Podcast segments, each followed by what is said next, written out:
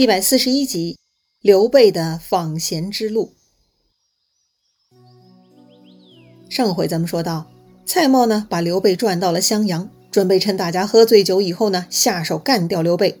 但是一级又一次给刘备通风报信，于是刘备骑上的卢马夺路而逃，居然呢越过了十几米宽的潭溪，还跳上了三丈高的对岸，全凭着的卢马的神力呀！都说的卢马妨碍主人。这回看到了吧？人家的卢马是神马呀，非一般人不得驾驭而已。这个宝马不但不妨碍刘备，还创造奇迹了呢。经此一劫呢，刘备也有种说不出的感觉哈，似乎人生啊又进入了一个新的关卡。刘备呢，迈入了事业的第二个阶段了。是啊，刘备的第一个阶段依靠的是个人智慧和能力，主要呢靠替人打仗立战功。再逃跑，再投靠，累积人脉，在军阀之间呢求得生存。到如今呢，刘备已经累积了很深厚的江湖名声了，也是时候他该崛起了，要变被动为主动，不能以生存为目标，而是要真正求发展。再遇到像上次曹操北伐许都空虚的机会，刘备呢就该做到自己有能力出击，而不是去请求刘表。这个能力不可能从天上掉下来。而是需要刘备从现在开始着手打造了。那既然要崛起，人才队伍的建立是必须的。就像曹操当年开张的时候，哈，他招揽了大量智囊人才，像荀彧、荀攸、程昱、郭嘉、刘烨等等，哈，都在曹操后来的征战中给他出了很多好主意，助力是很大的。刘备也一样啊，想要真正开拓事业，必须制定企业愿景和战略。两个弟弟和赵云呢，都是武功高强，具体打仗是 OK 的，那都是执行层面的工作。真正的发展战略呢，就凭刘备自己这一个脑袋，加上几个白面书生，那是远远不够的。眼前的水镜先生呢，就如同神一般的人物了，他看样子要给刘备送人才了。就在这一天，留宿于水镜先生家的晚上，刘备辗转反侧睡不着，半夜突然听见有人来访。乡下茅草屋嘛，隔音呢实在不咋地。这个刘备大耳朵哈，听力很好。他听见水镜先生呢称呼来者为元直，并且问对方怎么这么晚才过来呀？自从下午被小牧童识出自己，再到后来听见水镜先生高深的琴声，后来水镜先生又说了一番搅弄刘备心弦的话，这个刘备啊，已经感觉自己遇到高人了。而且这位高人所结交的人，应该也是非同一般的。这会儿听见水晶先生跟来人如此亲密打招呼，刘备呢就开始好奇了。于是他就索性起床偷听他们说话。那个叫元直的人呢，告诉水镜先生，说自己刚刚从刘表那里过来。本来呢，他听说刘表有些糊涂，好坏不分，他想去点醒刘表。可是他没想到哈，刘表是徒有虚名。不仅糊涂，甚至才能不济。赞扬好人却不能任用，批评恶人呢却不能去除，做事优柔寡断，实在令人失望啊！所以呢，这个元直就给刘表留了一封辞别信，都没有当面告别呢，他就走人了。水镜先生呢，似乎猜到元直见刘表的结果了，他对那个叫元直的人说呀：“先生怀王佐之才，就应该择人而事。”为什么轻见自己而去见刘景深呢？看来呀，在这个水镜先生眼里，这个原直比刘表是更高尚啊。他去见刘表，似乎是在低就呢。水镜先生呢，接着说：“英雄豪杰只在眼前，你不认识而已。”那个原直呢，也认同哈。此时呢，在旁边偷听的刘备，那是小心脏扑通扑通的哈。似乎啊，这个叫元直的人就是伏龙凤雏之一吧？刘备啊，是恨不得立刻冲出房间去跟对方见面，但又觉得不礼貌哈，只能忍耐下来，挨到了天亮。第二天呐，天一亮，刘备就早早的起床去拜见水镜先生了。他开门见山就打听昨晚的来访者，并且希望求得一见。水镜先生介绍说啊，那个人是我的朋友，他正在寻找明主。已经离开我这儿了，哈！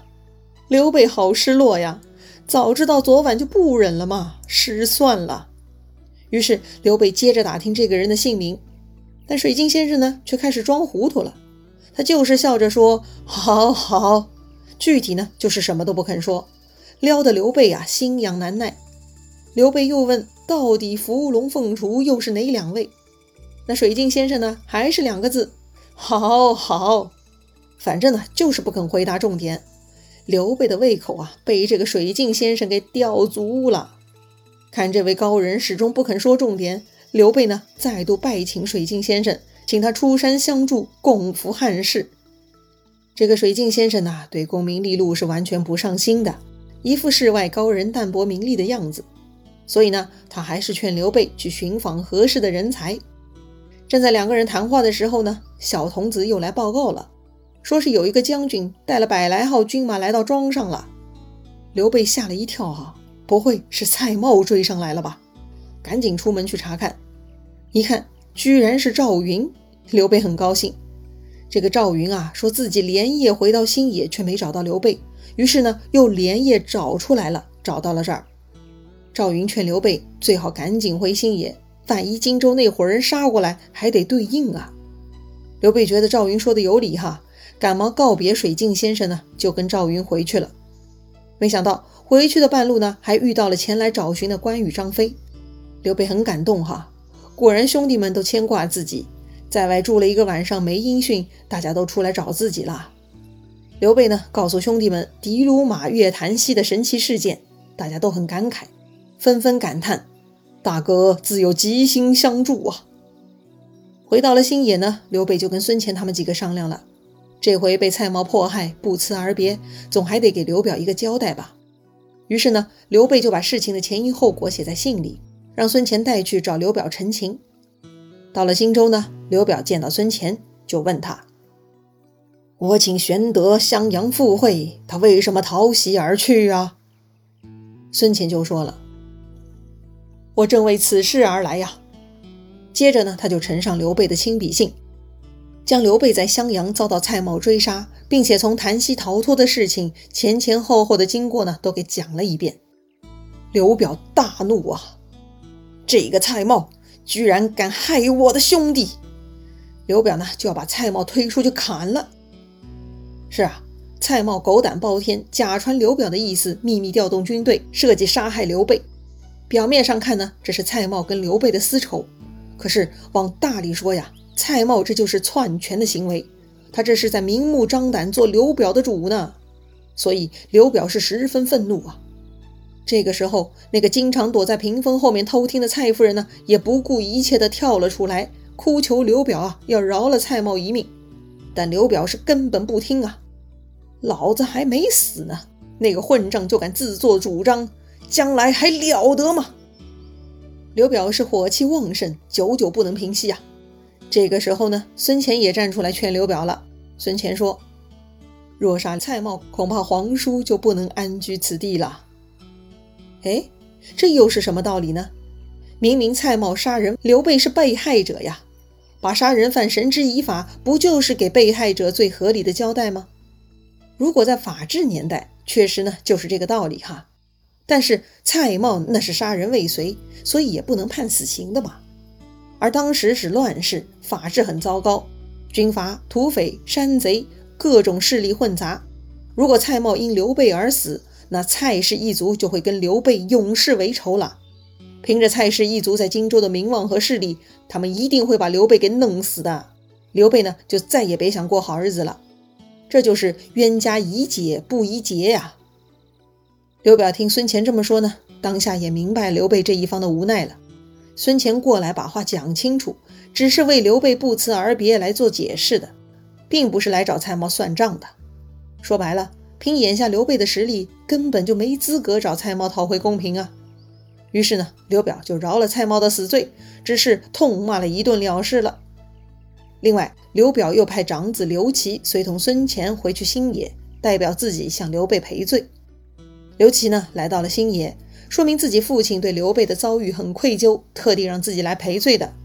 刘备受宠若惊哈，赶紧摆宴款待。宴席嘛，就得喝酒了。这个刘琦呢，跟他老爸刘表有点像，喝着喝着呀，就开始流眼泪了。刘备就问他为啥哭呀？刘琦就说了哈：“继母蔡氏常怀谋害之心，侄儿我没有躲避的计策，还请叔父指教啊。”刘备上回在刘表那儿口无遮拦，才导致蔡氏对自己怀恨在心，才有了蔡瑁几次追杀的事件。刘备已经想得很清楚了，这个刘表家的浑水啊是趟不得的。所以呢，这回刘备是不敢再对刘琦胡说八道了，只是劝刘琦啊要对自己的父亲小心尽孝，就一定没有祸事啦。第二天呢，刘琦哭着走了。虽然他们都姓刘，但血缘关系呢已经很疏远了。可是大家性格都很温和，所以刘琦看刘备啊，真的像看亲叔叔一样，特别亲切。此刻呢，他想着自己在荆州的继母虎视眈眈，刘琦对自己的未来是很忧心的，哭着跟刘备分别了。哎，想来也是一副凄惨景象哈。刘备也很心软，骑马呢陪着刘琦把他送出了新野城。刘备指着的卢马对刘琦说：“若非此马。”吾以为泉下之人矣。他的意思就是，如果没有这匹马，他已经到黄泉之下去了。他呢是说个好玩的事情给刘琦听，但同时也是在告诉刘琦，自己也是蔡瑁追杀之人，自身难保啊。同时呢，刘备还传递另一个信息哈，那就是自己跟刘琦都是蔡家容不下的，算是一条船上的人了。刘琦就说了。这不是马的功劳，乃是叔父的鸿福也。说完呢，刘琦又哭着走了。可见呢，刘备在刘琦心目中的地位哈。这次沟通呢，基本确立了双方的关系了。送别刘琦，刘备回马入城。路上又遇到了一个特别吸引刘备注意力的事儿，有一个人哈在闹市之中唱歌，歌词的大意呢，就是天地反复，大厦将要崩塌。